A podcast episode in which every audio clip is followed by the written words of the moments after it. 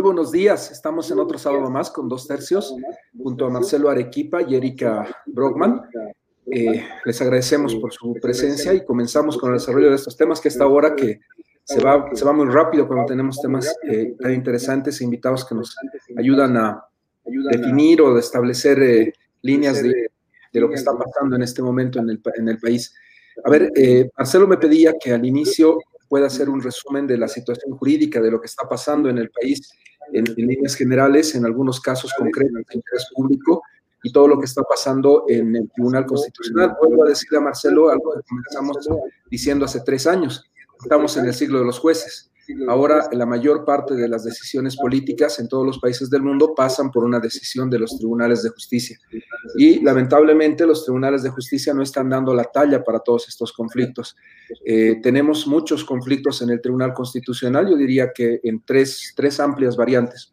Una eh, variante que ya se ha resuelto el día de ayer, que se refiere a la consulta previa de constitucionalidad. La, la presidenta Áñez ha estado mandando todas las leyes que eh, le incomodaban al Tribunal Constitucional, alegando que eh, eran inconstitucionales y lo hacía antes de publicarlas en la Gaceta Oficial. Una vez que Eva Copa las promulgaba como presidenta de la Asamblea, ya lo mandaba en consulta previa. Ya salieron dos de las decisiones, la de la ley de alquileres y la ley de, del plasma hiperinmune, en las que el Tribunal Constitucional le ha dicho al Ejecutivo que no puede hacer esa consulta. Solamente puede hacer esa consulta cuando el proyecto tiene origen en el órgano ejecutivo. Eh, esto eh, marca ya una línea en un tema que hemos conversado, la ley de estados de excepción. Seguramente pronto conoceremos el fallo, pero eh, el precedente del tribunal tiene que ser siempre ese, ¿no? Es decir, para, el para todos el mismo derecho. Con lo cual, este obstáculo ya habría desaparecido y seguramente que vamos a tener un enfrentamiento muy fuerte entre ejecutivo y legislativo en relación a la publicación en la Gaceta Oficial de Bolivia. Quien tiene eh, la última llave para que una ley esté en vigencia es Yerko Núñez, es el, eh, el, jefe, el director de la Gaceta Oficial de Bolivia, y ahí ha estado bloqueándose la publicación de normas. Te decía, un primer eh, grupo de casos en el Tribunal Constitucional, un segundo grupo de casos que tiene que ver ya con el derecho electoral, que es el motivo que, que estamos hablando, porque las elecciones del 18 de octubre todavía no están em, sin obstáculos jurídicos yo creo que ellos ustedes me dirán, eh, la movilización social ha marcado uh, un momento de inflexión entre la realidad boliviana rumbo a las elecciones del 18 de octubre. Pero en el Tribunal Constitucional todavía tenemos al menos tres acciones. Ayer se ha sumado Luis Felipe Dorado y Pedro Gareca eh, con una cuarta acción contra las elecciones del 18 de octubre, poniendo en la balanza el derecho a la salud eh, por encima de los derechos políticos. Esto eh, implica, la acción de ayer de Luis Felipe Dorado, una obligación del Tribunal Constitucional ya decirnos a los bolivianos qué es lo que está ocurriendo con esta ponderación de derechos, el derecho a la salud y los derechos políticos por mandato de la Convención, de la Comisión Interamericana, del Secretario General de la OEA, de nuestro derecho, sentido común, pueden convivir, pueden vivir juntos siempre y cuando tomen las medidas de bioseguridad eh, adecuadas. Eh, otra cosa es tener la prudencia, eh, analizar estadísticamente los picos, las mesetas, todos estos elementos científicos, pero definitivamente, al menos opiniones que pueden convivir y eso tiene que decirlo el Tribunal Constitucional. Estamos ya con el plazo vencido. yo espero que eh, ya esta semana salga la sentencia del Tribunal Constitucional sobre esta materia. Y el último elemento, para mí, el, el, es importante porque ha marcado la línea eh, discursiva y está haciendo en todo el mundo, el, derecho al derecho como líderes políticos eh, deben ser juzgados en un penal uh, o si les, la esfera de su privacidad está tan bien protegida que no deben ser cuestionados en ese ámbito. Eh, me parece que hay temas muy importantes dentro de la agenda política, no solo de Bolivia, del mundo, que tienen que analizarse, tienen que debatirse en estos espacios públicos. El discurso de Trump eh, sobre el aborto puede marcar la línea de, Estados Unidos en relación a la reelección, de eventual reelección de Trump. Pero este tema uh, de Noemí Meneses y el estupro del mundo en Bolivia también marca definitivamente una línea de eh, trabajo una línea de análisis que debemos, debemos establecer con, eh, con algunos elementos que me permito presentarles. En Bolivia, el año 99, eh, cuando aprobamos la ley 1970, el Código de Procedimiento Penal, se habló de tres categorías. Eh, se dejó la, la, clásica división pública y privada para crear una tercera categoría, que es la acción pública a instancia de parte. ¿Qué significa esto? Devolverle a la víctima el derecho a decidir. Cuando la víctima, eh, en un caso penal, no quiere que eh, la persona que le ha estafado vaya a la cárcel, sino quiere recibir su dinero de vuelta porque es con lo que vive, cuando la víctima o la familia no quiere eh, necesariamente un castigo para el ofensor, sino la reparación del daño, se habla de todo un concepto en victimología que es devolverle a la víctima su derecho a decidir. Y esto, en el caso de las mujeres, es una conquista, está en el CEDAW, está en todas las convenciones eh, que van a proteger eh, los derechos de la mujer. Cuando ésta llega a una edad de consentimiento sexual, ella debe decidir sobre todos los aspectos de su vida, cuándo decide iniciar la acción, hasta cuándo la lleva, eh, cuándo si de todos los aspectos referidos al caso penal lo debe decidir ella porque la revictimización es el daño mayor que se le puede hacer a una víctima de estos delitos. Y en esto eh, el estupro es un delito de acción pública a instancia de parte. Solamente la víctima puede iniciarlo, no puede iniciarlo ningún ministro, ningún viceministro, ni nadie. Entonces, ese elemento me parece que es muy importante porque lo ato a uno de los puntos que tocábamos. La única eh, institución que ha escuchado a la víctima es la defensora del pueblo solamente Nadia Cruz ha certificado la legalidad de la carta en aquella eh, denuncia, me refiero a la víctima, Noemí Meneses, una serie de hechos que son preocupantes. En primer lugar, la esfera de privacidad de su celular. Eh, el tema para mí es, es básico en la democracia boliviana. Hemos tenido una pelea y Bolivia es uno de los pocos países en los cuales la privacidad de, tu, de tus conversaciones, el momento que se realizan y posteriores a ellas, se ha respetado. Hemos tenido debates muy importantes en esta democracia para que no haya interferencia, comunicaciones telefónicas. Entonces, el hecho de que un smartphone pueda ser intervenido por la policía y pueda ser revelada la información del mismo, nos afecta a todos. Es un tema de, constitucional que no debió, no debió haberse dado y no debió haberse dado porque se ha roto la cadena de custodia. No sabemos qué ha ocurrido con ese teléfono entre que sale de las manos de la víctima y llega entre ambas aguas en España. Ah, perdón, no debió haber llegado ante ambasadas en España. Ni la fiscalía ni la policía tienen la obligación ni el derecho de revelar esa información. Eso es un delito. 101 del Código Penal. Nunca debió haber llegado a esa información.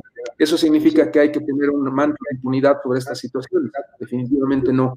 Pero la Fiscalía debe actuar responsablemente. Debe hacernos conocer la información y debe ser un juez el que decide, no las redes sociales. Debido proceso, principio de inocencia. ¿Por qué hemos dictado ya sentencia condenatoria contra Evo Morales? Y lo peor, contra la familia de Noemí Meneses y ella misma. ¿No era mejor esperar un debido proceso, un juicio y una sentencia? No, porque las elecciones son el 18 de octubre. Creo que ese es el elemento central.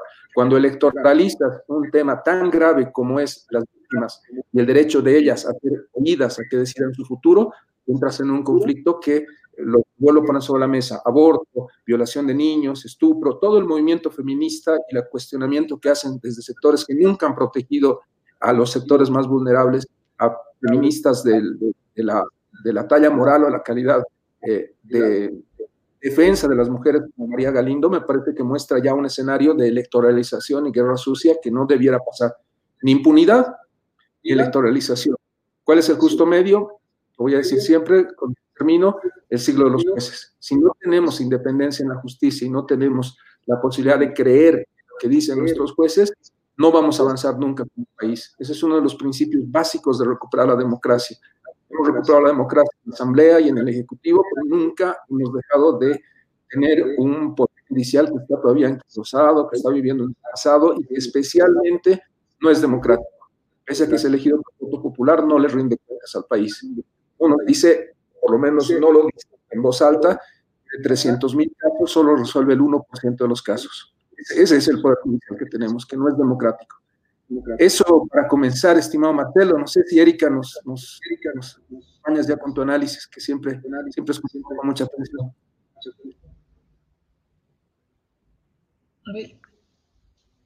muchas gracias, eh, Iván, por la introducción al problema este concreto que se ha ventilado en los últimos días y que ha hecho noticia. Eh, quiero saludar, por supuesto, a Marcelo y agradecer la invitación de dos tercios. Evidentemente esta hora va a ser eh, muy, muy poco tiempo para analizar la dimensión de lo que está en mesa en términos de sospecha y presunción de un acto que eh, ya se lo decía, de un tipo de abuso en términos sexuales, la posibilidad de un abuso, abusando del poder, porque creo que las mujeres cuando hemos analizado los problemas de estupro, los problemas de violencia en todo sentido, el ámbito privado de las relaciones privadas, hemos puesto el acento en la urgencia de que estos sean reconocidos como delitos públicos porque el hecho de que se estén dando en la esfera privada encubren muchos, muchos, muchos hechos de violencia que quedan en el silencio precisamente porque se argumenta el tema de la privacidad. Quizás uno de los primeros aportes, de los aportes más importantes que hizo el movimiento de mujeres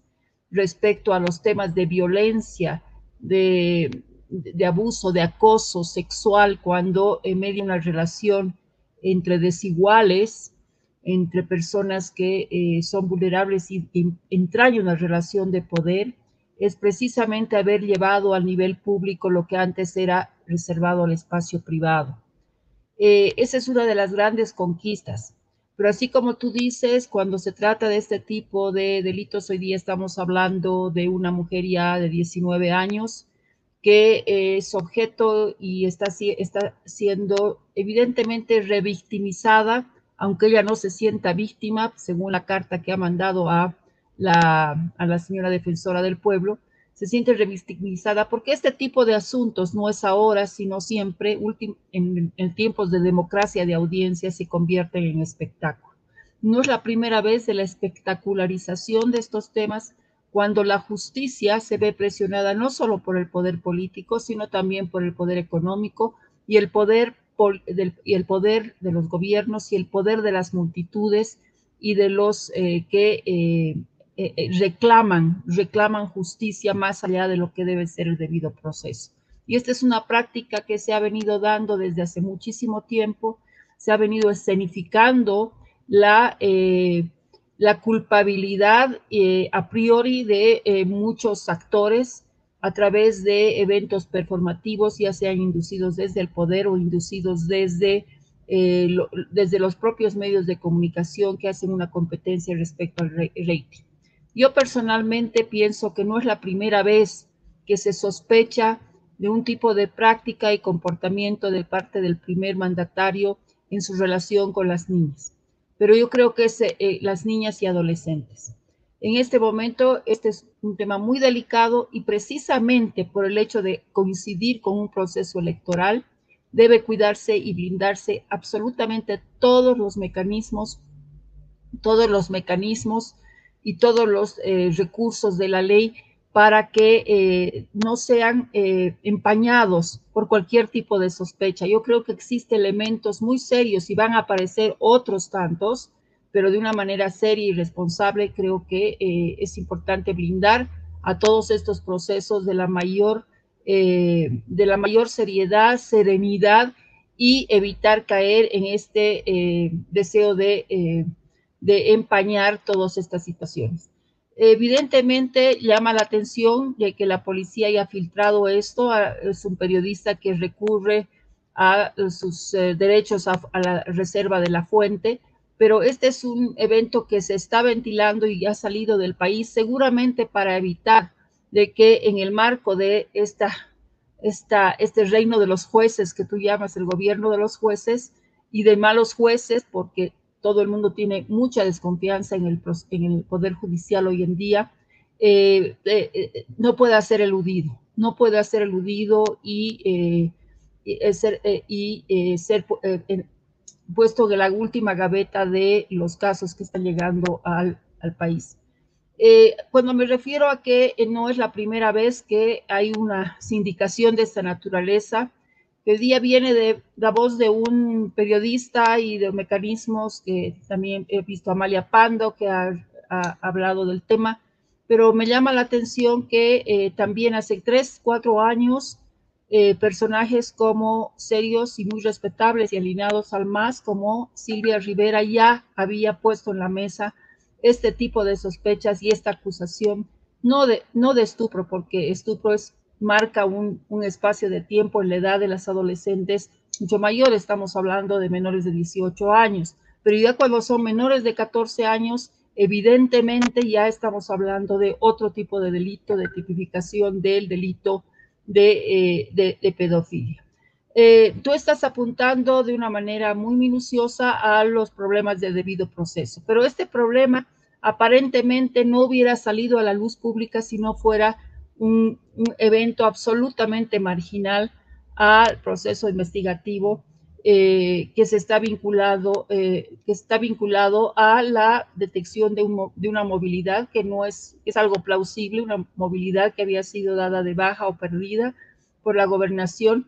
Y este hecho ha desencadenado esta nueva ruta en la investigación de lo que se llamaba la investigación en torno a la conversación que había tenido Evo Morales con eh, Faustino Yujra en el momento en que mandaba la consigna de que era necesario resistir eh, al gobierno provisional, al gobierno de transición a partir de el bloqueo de las ciudades, haciendo una suerte de, eh, de remembranza de los bloqueos indígenas que no dejan de ser parte del ritual de la protesta de ciertos grupos sociales, pero que en la Bolivia de hoy ese tipo de bloqueos ya no cabe. Volviendo al tema del estupro, yo creo que es importante evitar la espectacularización. Pediría a la doctora Barriga, he querido comunicarme con ella, para que seamos lo más serios posibles, porque sabemos, y quienes somos de Cochabamba, sabemos que muchas veces en los corrillos y en los pasillos del poder se hablan de estas cosas y se han hablado, inclusive mujeres del MAS han estado, hoy día, hoy día están calladas, pero sabían de que este tipo de prácticas se estarían dando. Y esto no es eh, casual, Normalmente este tipo de prácticas, especialmente en el ámbito rural, no dejan de ser naturalizadas y no son concebidas, son parte de los intercambios clientelares y prebendales que se dan en la situación. Y ayer, el día de ayer, ha habido otro elemento más que agrava la situación, que no sé qué es lo que está sucediendo, pero aparece un, eh, una, una, una nota de arraigo, un documento de arraigo del padre de Noemí.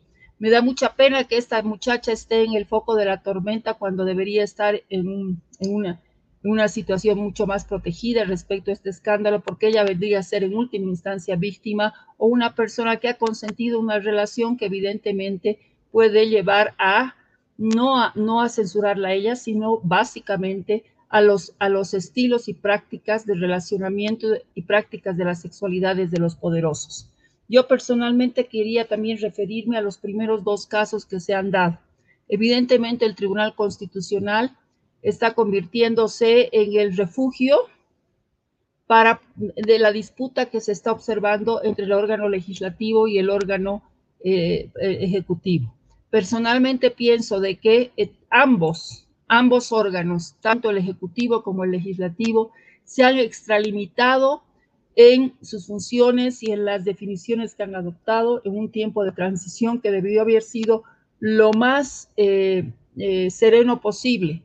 Creo que, y lo sostengo, que el hecho de que doña Yanine, que entró con relativo apoyo e importante apoyo de la gente para liderar la transición en unas circunstancias excepcionales, haya asumido el rol de, eh, de, de candidata eso desvirtúa absolutamente todo el accionar de un gobierno de transición que con la serenidad y la templanza del caso debería estar enrumbándonos hacia un proceso electoral sin miedos y tratando de abatir la pandemia, que es un factor disruptivo que ha desordenado el escenario electoral.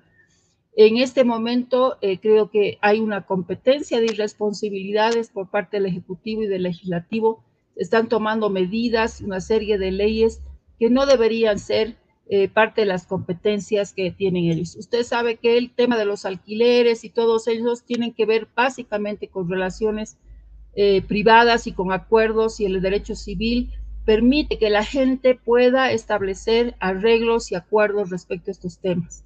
Y ahí yendo a estos temas más, eh, tenemos pues, la ley del arraigo, la ley de excepción, eh, pareciera que de pronto el, legislativo ha asumido un rol de contraposición y ha, generado un escenario de acción también política electoralista desde el legislativo. Y cuando lo digo es porque esta, esta suerte de aceleración en sus iniciativas legislativas en el último tiempo, tengo la sensación, y aquí lo quiero decir de una manera vehemente, de que tratan de compensar y de poner una cortina de humo a lo que ha representado este fracaso y este eh, lamentable, la, lamentable decisión de asumir una estrategia de, eh, de convulsión y de bloqueo al país en un tiempo de pandemia. Las decisiones en torno al Pacto de la Unidad, que sabemos que no son movimientos sociales, sino son elemento estructural y fundacional, inclusive las trillizas, las organizaciones campesinas, inclusive ellas son parte constitutiva del MAS. Entonces, eh, al ser parte constitutiva y además de origen en la constitución del instrumento político, es, eh, responsabilizan directamente al MAS respecto a las decisiones eh, arbitrarias, además perdedoras, porque han generado una situación muy adversa respecto al, de parte del electorado respecto al MAS. O sea, seguramente los, los, los bordes blandos de los adherentes eh, de, los electores, los electores que están no en el círculo duro, han de repensar muchísimo eh, su voto para el próximo 18 porque ese tipo de estrategias de la violencia no cuajan.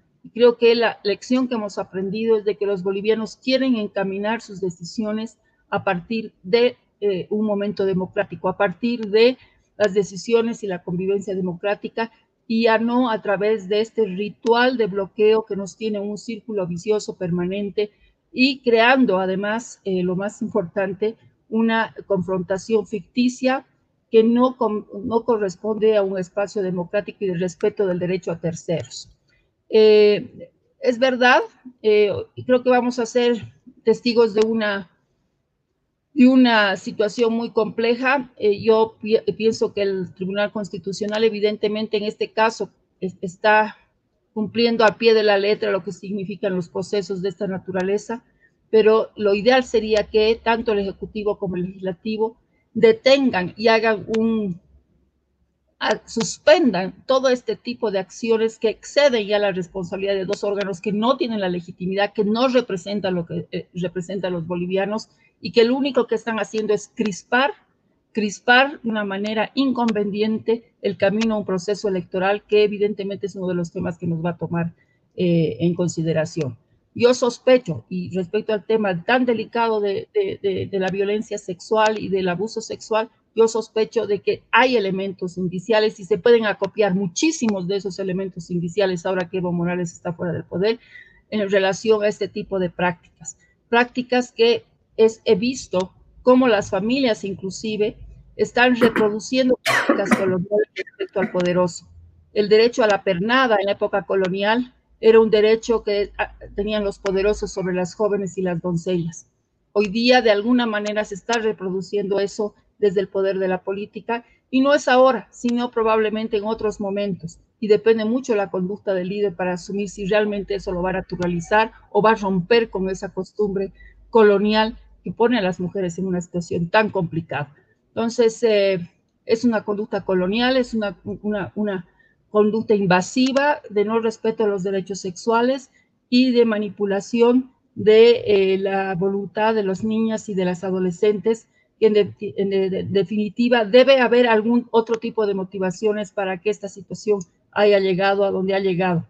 Pero yo lamento mucho que se esté eh, generando de, esto todo un, todo un show, todo un reality show que eh, debiera ser tratado en el ámbito estrictamente reservado de la justicia y debería llegar hasta el final, porque ya el país está cansado de impunidad y de que estos temas sean naturalizados y se pongan en segundo plano respecto a los grandes asuntos de que preocupan al país en este momento. Gracias, Erika. Estimado Marcelo.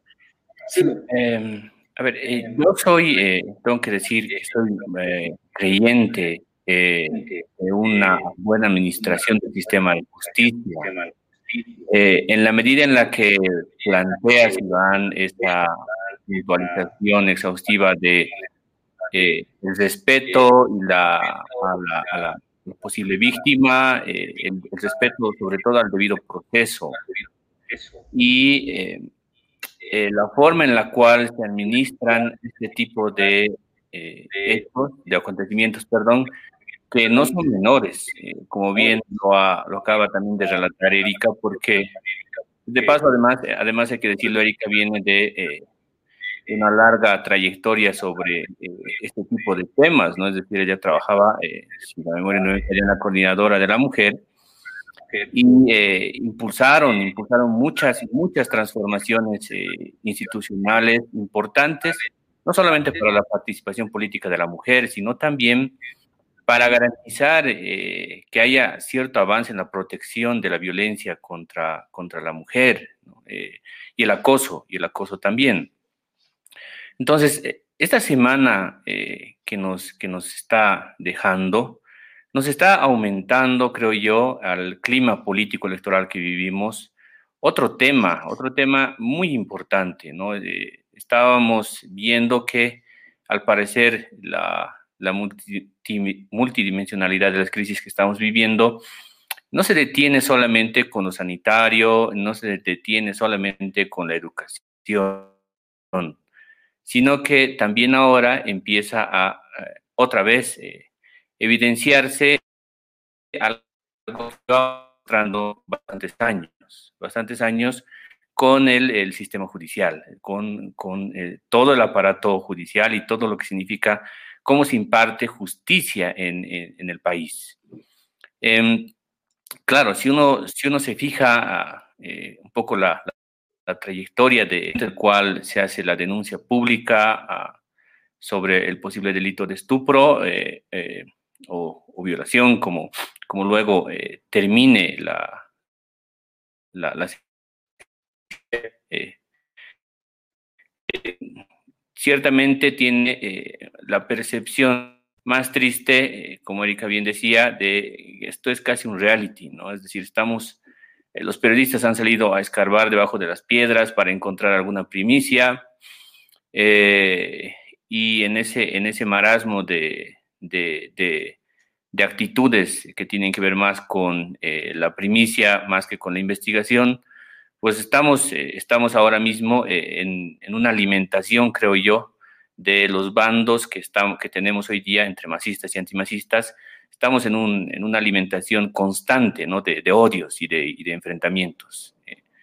lógica y obviamente que si el, el delito se se, comprueba, tiene que tener una sanción. Eso, esto es, eh, esto es eh, importante remarcar.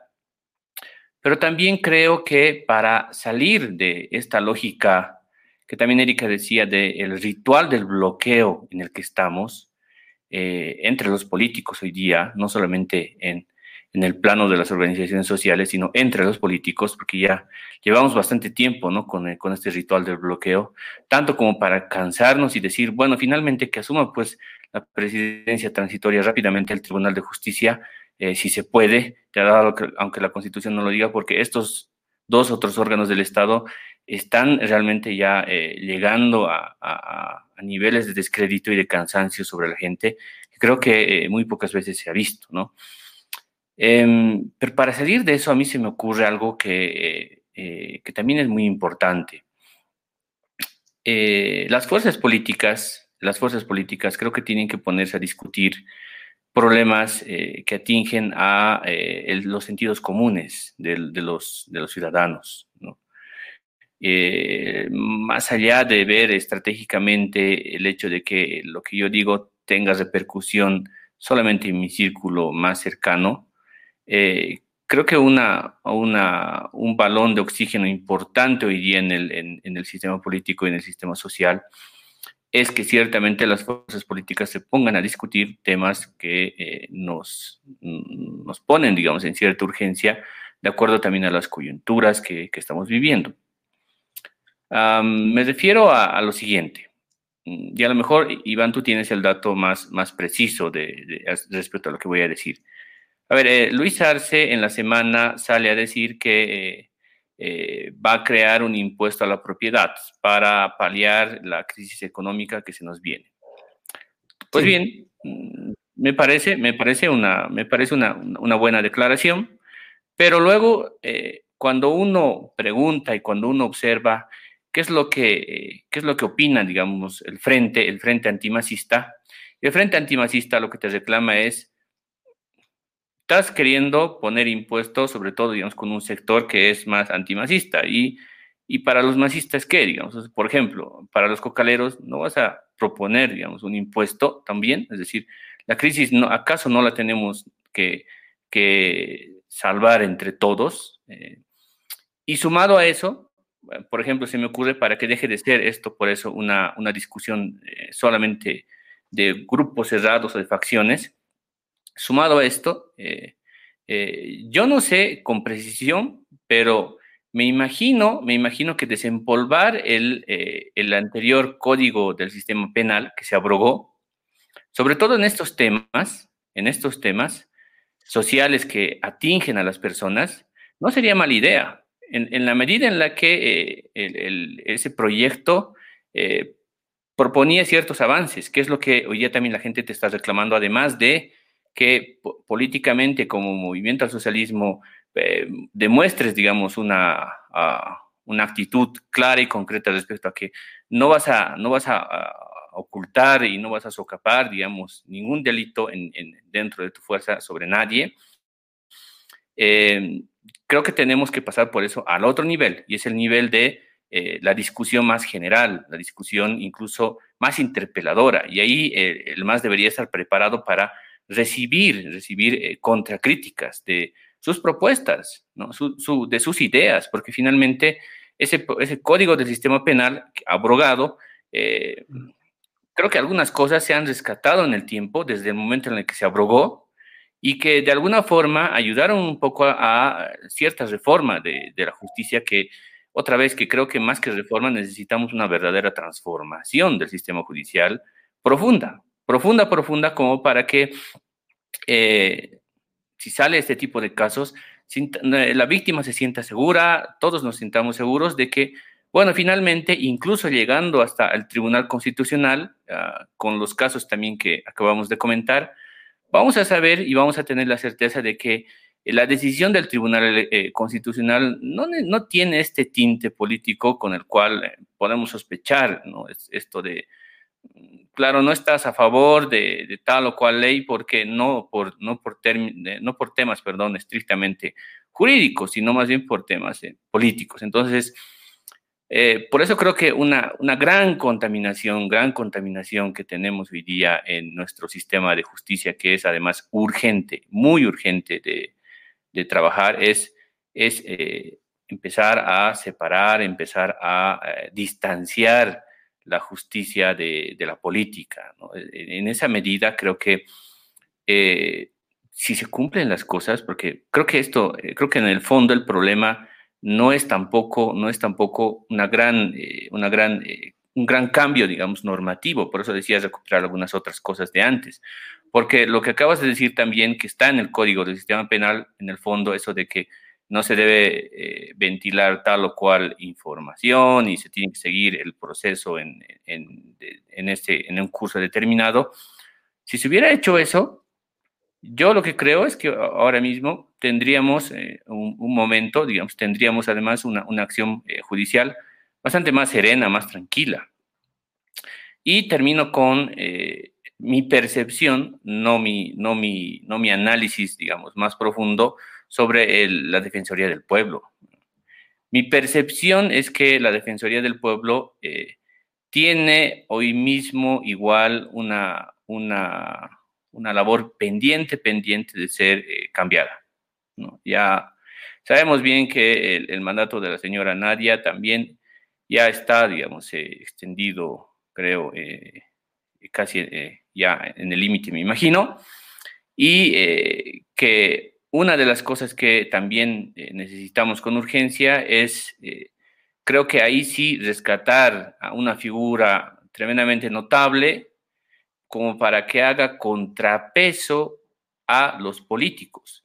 No digo notable en el sentido de que sea una experta o un experto en el derecho, sino estoy hablando de alguien que, con el perfil, por ejemplo, que tenía la señora Ana María Romero de Campero, que era alguien que se le podía parar al, presidente Banzer y decirle, no estoy de acuerdo. Y no lo hacía solamente porque tenía, digamos, eh, un doctorado en Derecho, ¿no? Sino lo hacía porque tenía la figura, la personalidad y el liderazgo suficiente como para plantársele y eh, establecer, digamos, una, una defensa de aquello que tiene que defender, que es el pueblo en realidad. Entonces creo que eh, estas cosas ahora mismo son sumamente urgentes, un poco para empezar a equilibrar los, los, ruidos que tenemos hoy día, porque de otra forma, fíjense ustedes, ¿cuántas semanas? Cuatro o cinco semanas faltan para la elección. ¿Qué va a venir la siguiente semana? Es decir, ¿qué, qué otro, ¿qué otro acontecimiento viene la siguiente semana y así sucesivamente? Es decir, si así seguimos y a esta velocidad seguimos hacia el 18 de octubre, y yo es que la verdad es que creo que el 18 de octubre va, explota, digamos, lo social, pero en una magnitud que pocas veces eh, la hemos visto, ¿no? Bueno, es una preocupación más que una certeza en realidad, pero que veo que las cosas van, van apareciendo de, forma muy vertiginosa y muy volátil últimamente. Sí, Marcelo, creo que eh, hay que profundizar ese punto, que es el que le habíamos propuesto a Erika para el desarrollo, el rol del defensor del pueblo en estos conflictos, más allá de este conflicto inicial, eh, a mí me parece que actuó bien porque está eh, rescatando y escuchando la voz de la víctima. Creo que la única víctima eh, de Noemí Meneses y ha validado que la carta es legítima. Eso me parece muy importante. Ese debería ser siempre el rol del defensor. El punto que yo toco con, o que quiero seguir es el de la institucionalidad. Si el movimiento al socialismo durante los 14 años que estuvo en el gobierno hubiera tomado la decisión de seguir lo que dice la Constitución, la Constitución del 2009 y antes también por el, mecanismo que existía de institucionalizar los cargos, probablemente no estaría en el problema que está ahora. Es decir, si eh, tú siguieras las reglas de la Constitución, tendrías un presidente y yacimientos elegido por la Asamblea Legislativa eh, finalmente posesionado por el presidente, pero con una eh, institucionalidad muy importante eh, de, no de, de, poder hacer su trabajo con la tranquilidad que cualquier persona que quiera entrar en la función pública debe tener, lo propio con el Banco Central, con la aduana, hasta con el tema de identificaciones del CEGIP, todo tiene un rasgo de personas interinas y no es la, la, regla de una democracia, por lo menos de una democracia sana, no es la regla eh, nadie en este momento es la defensora del pueblo elegida por la Asamblea Legislativa porque renunció el, defensor del pueblo Tesanos. Él era el que tenía que haber cumplido el mandato constitucional. Hasta que la Asamblea no elige un reemplazante de nadie, ella debe continuar en funciones. No aplica la regla de los tres meses de interinato, que es una regla del Estatuto del Funcionario Público para eh, otro tipo de personas, pero no para ella porque su cargo deriva de un mandato de la Asamblea. Ahora, yo me pregunto, y les pregunto a ustedes, eh, en esta segunda parte del programa, Erika, tratamos de hacer intervenciones más rápidas, dialogadas. ¿No, ¿No creen ustedes que quien vaya a ser elegido defensor del pueblo con una asamblea masista de dos tercios va a ser tachado de tal? O sea, yo, quisiera lo que dice Marcelo, tener una Ana María Romero que asuma el rol institucional de la forma más eh, democrática posible, pero en, hay las condiciones para que el país escoja un defensor del pueblo con este parlamento que tú misma, Erika, dices que está deslegitimado. O sea, yo creo que a veces pedimos cosas que no queremos en realidad, porque en este momento, y con eso que quisiera tener tu opinión también, Erika, es, estamos en condiciones de elegir un defensor del pueblo. los dos tercios del MAS reflejan eh, una decisión tan importante como para tener defensor por cinco años.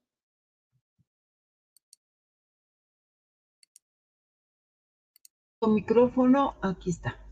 Eh, buena pregunta, Iván. Eh, yo quiero decirte de que no estamos en condiciones para enrumbar y reconstruir y eh, sanear, digamos, todos los problemas institucionales que tenemos con la actual asamblea. el enguerrillamiento que hay y la lógica electoralista en la que se han sumido los dos órganos de poder en una competencia de irresponsabilidad porque no sabemos el trofeo y el presente griego que le estamos dejando al próximo gobierno, evidentemente no generan condiciones para poder eh, eh, eh, generar una nueva, una, una elección de un defensor del pueblo. Pero yo quiero referirme al defensor del pueblo como una autoridad moral, si uno sabe lo que fue cuando yo estuve, cuando se eligió Ana María Romero de Campero, cuando se redactó y se corrigió la ley del defensor del pueblo. Estuve también en los acuerdos del año 92 cuando se crea esta figura. importantísima dentro de lo que significa la defensa de los derechos humanos de los ciudadanos respecto a los abusos del poder político y de la institucionalidad gubernamental. Yo estuve ahí y es una autoridad moral, como decía bien Marcelo. No se trata de tener una, un gran juez ahí, sino una autoridad moral que cuando diga, por ejemplo, lo dijo en algún momento a, a, Gonzalo Sánchez de Lozado, cuando Gonzalo Sánchez de Lozada le decía que Vance tenía que renunciar a los dos meses de haber asumido gobierno, el año 97, eh, Romero, Romero le dijo a, a, a Goni, le dijo, hay muchas cosas que uno puede hacer, pedir renuncia, pero no debe hacerlo en un Estado democrático. Era suficiente su palabra y no necesariamente tenía que irse a estados judiciales y la judicialización. Y era una alarma, una voz, en una luz roja que se prendía y una luz amarilla para que se corrija el comportamiento del órgano ejecutivo y de los poderes del Estado, ¿no? No solamente del órgano ejecutivo a nivel nacional, sino también inclusive de las alcaldías. Muchas denuncias llegaban de las alcaldías y también del mismo poder judicial. En ese momento yo me di cuenta y cuando hubieron los conflictos, vale decir que era María Romero de Campero, recibió su título como periodista porque hubo un proceso de reconocimiento de la trayectoria de periodistas y de comunicadores del propio Banzer. Y fue el propio Banzer el que propuso y pechó para que ella fuera defensora del pueblo cuando eran cuatro mujeres interesantes las que se posicionaron en el primer lugar junto con Waldo Albarracín en la primera elección de la defensora del pueblo. Y en ese momento primaba, y aquí es importante señalar, Marcelo, una lógica en la elección de los altos funcionarios del Estado por elección congresal. Eh, se incorporó la ley de los dos tercios, de los dos tercios sobre el total de miembros del Parlamento.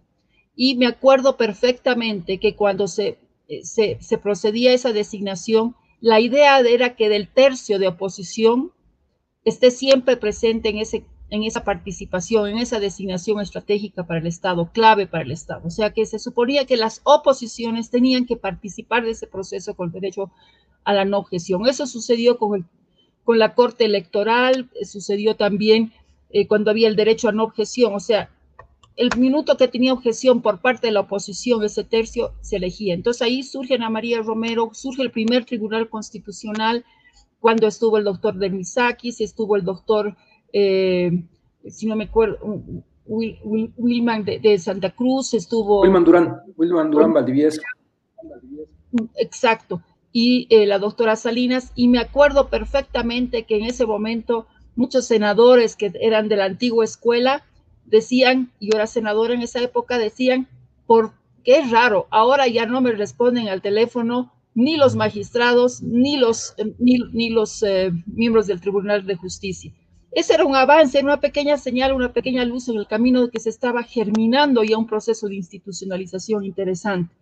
En todo caso, lo propio sucedió en impuestos, pero todo eso se ha desmantelado, se ha desmantelado ese poco avance embrionario que habíamos tenido en la construcción institucional. Y evidentemente Evo Morales usaba los dos tercios, pero sin tomar en cuenta al otro y ese otro que tenía que dar el derecho a objeción o, o generar un nombre de consenso absolutamente de unanimidad. Casi todas las autoridades en ese momento eran, eh, eran elegidos por eh, prácticamente por unanimidad, eh, tenían una gran votación. Y el otro elemento que vale la pena señalar es que cuando yo veía el comportamiento del defensor del pueblo, que decía hay que defender de los abusos del poder, del mínimo abuso, inclusive de problemas de servicios públicos, etcétera, ¿ya? Eh, y cuando hubo los, los, conflictos con los cocaleros, recuerdo, y las grandes marchas, eh, Ana María Romero estaba en grupo de mediación junto con la iglesia en ese momento. Pero ¿qué es lo que sucedió? Paralelamente, los cocaleros liquidaron, mataron una vez eh, a, a, dos policías que estaban en ambulancia, etcétera, etcétera. Y la gente decía, pero ¿por qué el defensor del pueblo no se pronuncia respecto a estos desmanes, estas acciones de violencia por parte de la sociedad civil y estos grupos organizados violentos respecto a la autoridad pública. Y ahí me di cuenta de que el, sistema judicial y el, el defensor del pueblo necesita tener la fortaleza de un ministerio público que acuse de delitos a quienes desde la sociedad cometen delitos y actos de violencia. Entonces ahí había un desbalance, había una pata coja en el sistema de defensa de los derechos no solamente de, la, de los ciudadanos, sino también de los derechos del Estado, de poder proteger a los otros, a, todos los, a todos los, a todos los eh, ciudadanos. Por ejemplo, e, e, era absolutamente un ministerio público mutilado en sus capacidades de ejercer en los actos de, eh, hacer justicia respecto a estos dirigentes que bloqueaban, por ejemplo, y que bloqueaban pero con actos de violencia y con consecuencias en la vida de las personas.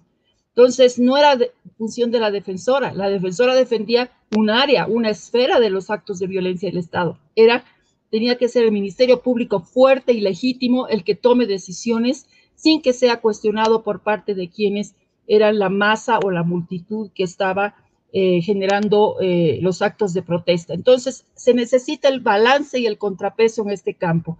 Y quiero terminar diciendo de que eh, muchas veces al interior de los partidos que estábamos en estos procesos de institucionalización y de designación, era interesante mirar cómo dentro de los partidos había las líneas institucionalistas, las que decían es hora de cambiar el país y poner gente proba que no se nos que no se arrodilla ante nosotros. Y había otra corriente dentro de los partidos muy tradicional que decía, no, tienen que ser los nuestros y tienen que ser incondicionales respecto a la voz política. Bueno, ese es el juego y el equilibrio que siempre se da. Y quiero terminar diciendo de que en el MAS empezó a cundir una consigna de que estando ellos en el poder y el pueblo estaba en el poder, ya no se necesitaba eh, defensor del pueblo. Esta es una interpelación profunda la concepción que se tenía, esa, esa visión de que yo represento al pueblo y por lo tanto ya no necesito un defensor del pueblo. Y ahí se ha ido desvirtuando esta figura tan importante que es una autoridad moral para poder eh, sindicar y, corregir los abusos del, Estado, ¿no? De, parte de los gobiernos. Ahí, Marcelo, eh, ¿cómo lo ves? Eh, ¿Qué es lo más adecuado? ¿Elegir con dos tercios del MAS el próximo defensor del pueblo, dejarlo para el próximo legislativo y terminar sin defensor del pueblo? Porque parece que nadie tiene el cargo asegurado. Eh, si, si se, elige ahora, le van a elegir. Y si no se elige, no se van a poner de acuerdo por dos tercios, va a haber un bloqueo y ella va a estar indefinidamente. Hay que esperar. A ver, yo, sí, a ver, yo, yo les planteo un, un escenario un poco a contracorriente. Eh, em, creo que hoy día la, la, política necesita de un momento épico, un poco para, para remontar eh, el, la sensación de desgaste y de, y de, mucho ruido y de desazón de, de, las personas sobre eh, la clase política, ¿no? Y un poco además para, para avanzar, en todo caso.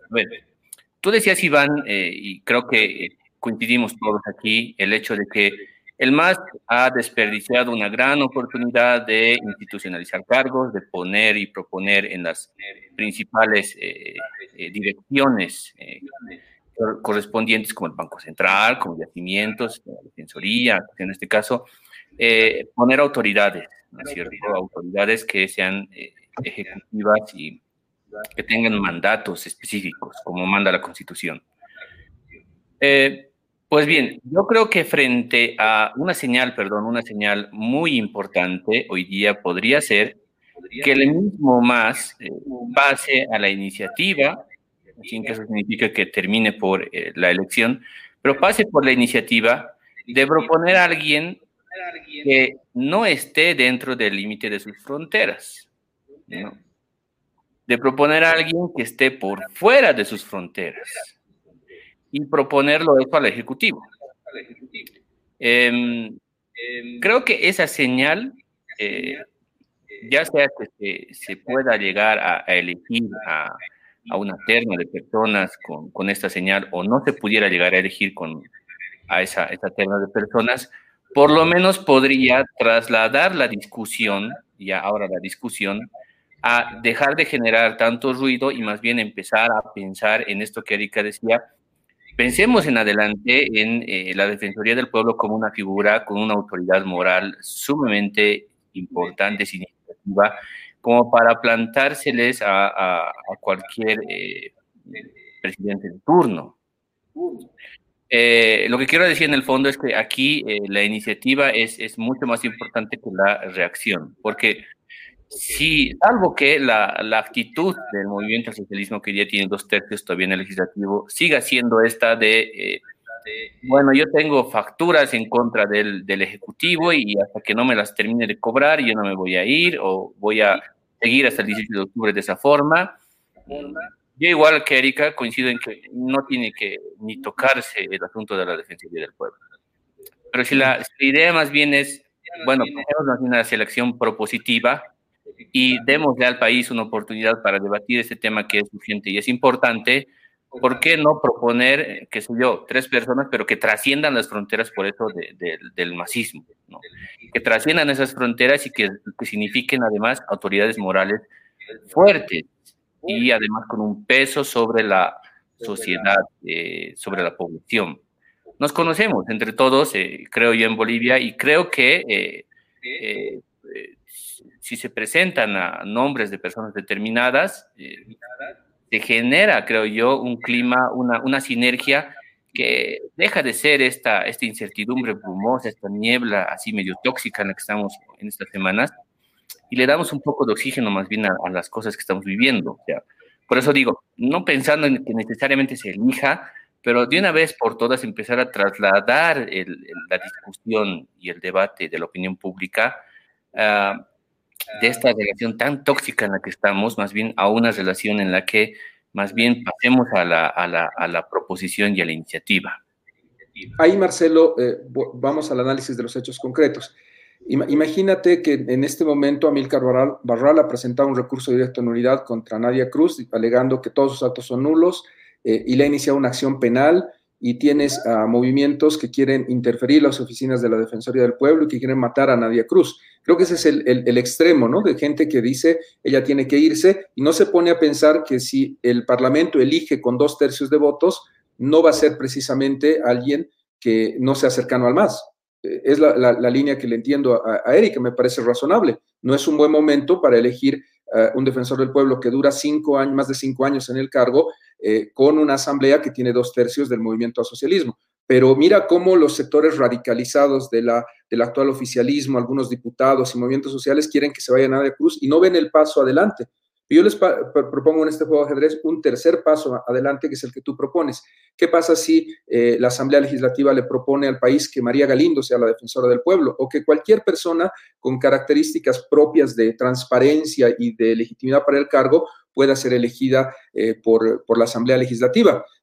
Me, suena mm, como parte de los diálogos políticos, pero todos estos procesos requieren que haya pues un proceso de, meritocracia y de preselección. Una buena práctica ha sido el Tribunal Electoral. El Tribunal Electoral, por más que el MAS tuviera dos tercios de votos, ha tenido una elección eh, bastante aceptable para los estándares democráticos y de diálogo dentro de la Asamblea. Y pongo el, el, siguiente punto, ¿no lo hará el MAS? O sea, el 18 de octubre es, la fecha electoral. Eh, por eso les planteaba el escenario del calendario electoral. El 18 de octubre vamos a tener parlamento. Vamos a saber con cuántos diputados y senadores cuenta el MAS y los demás partidos políticos, pero esta asamblea va a seguir en funciones hasta que se elija al presidente. Y el presidente probablemente se elija en segunda vuelta, con lo cual vas a tener una asamblea que rige del 18 de octubre, mejor de los casos 15 de noviembre, peor de los casos 30 de diciembre. Estamos hablando de una asamblea que va a tener entre 45 y 60 días o un poquito más para hacer justamente este trabajo, eh, de sabiendo ya cuál es la correlación de fuerzas, dejar el tema blindado. Imaginen ustedes un escenario en el cual el de diputados proponga para presidente de Yacimientos a mi amigo Jorge Alvarado, a Manuel Morales y a Santos Ramírez. Ahí Janine Áñez no va a querer nombrar a ninguno de los tres, pero eh, si es presidente Luis Arce o si es presidente Mesa, va a tener que elegir de esos tres. O sea, creo que los, eh, los ejercicios abusivos del poder nunca terminan bien. Sí tomo lo, que tú estás diciendo, que esa es la política. Eh, diálogo, hablar, eh, discutir, ver si este es el mejor momento. Si no es el mejor momento, pasar a un segundo momento después del 18 de octubre para elegir el defensor del pueblo. Pero no nos dejemos llevar por las radicalidades de querer eh, eh, matar a la, defensora en sus oficinas o querer hacerle un juicio penal cuando no hay las reglas del juego, no hay las condiciones y lo mejor es buscar esto que estás planteando. ¿Cómo hacemos para que el diálogo político se dé ahora, después del 18 de octubre, con dos tercios del MAS, o lo dejamos para el próximo año, para el próximo gobierno? Si el próximo gobierno tiene la composición tan radical que estamos viendo en el país, muy probablemente no logren dos tercios. Recuerda, Erika, que ha habido uh, el ejercicio de ustedes muy bueno de que han logrado el primer tribunal constitucional, pero hemos tenido años en el, en el país que no había, eh, no había tribunal constitucional. Estaba Silvia, eh, la doctora eh, Silvia Salame abriendo la puerta del tribunal porque no había ningún otro magistrado porque no se logró los dos tercios. Puede ser que estemos yendo un camino de cinco años de un gobierno que eh, en la radicalidad no elija defensor del pueblo y ahí va a seguir nadie todo el tiempo de interinato que sea necesario. Por eso creo que eh, falta este análisis político de ver eh, no una jugada después que se vaya, que renuncie, sino dos o tres jugadas después en el tiempo y en, la realidad que hay. Yo siento, Erika, y, creo que con esto ya terminamos los últimos minutos para tus reflexiones finales, eh, que necesitamos más políticos, necesitamos más políticos, menos, menos radicalidades en la calle y lo que han hecho ustedes en la democracia estos años de, los 38 que estamos viviendo es muchas experiencias positivas y hay que recuperar todas esas experiencias. Coincido contigo, hay en todos los partidos institucionalistas y personas que creen que la lealtad está ante todo y por sobre todo. Ojalá que esas personas dejen eh, de ser eh, o pasen a ser algo de la historia de nuestro país y tengamos una nueva generación. Con Marcelo siempre hablamos de que hay una jubilación de una clase política y esperemos que, que la veamos en las próximas elecciones y en la próxima gestión. Y este tema del defensor del pueblo, lo reitero, es un tema de ejercicio político que es muy urgente hacerlo y, seguir orientando. Estimada Erika, muchas gracias por, por, estar con nosotros y tus, tus últimos minutos.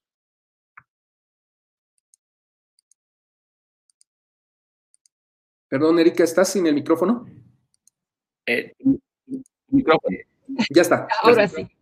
Muy brevemente, eh, para cerrar ya esta, este, esta tertulia, este conversatorio, decir que eh, es el momento no de escuchar esas voces estridentes que son aisladas, así como fue aislada el grito de guerra civil, también es aislado este grito de que se vaya Nadia Cruz, que no hayan elecciones, que ya de una vez la salud, introduciendo tantos miedos en el votante, que creo que hay que taparnos los oídos respecto a estas voces y acudir a elegir al nuevo gobierno que va a ser legítimo y ahí se tendrá que dar la química compleja de la verdadera política para hacer las designaciones estratégicas que necesita el país para enrumbarse en un nuevo ciclo de la democracia.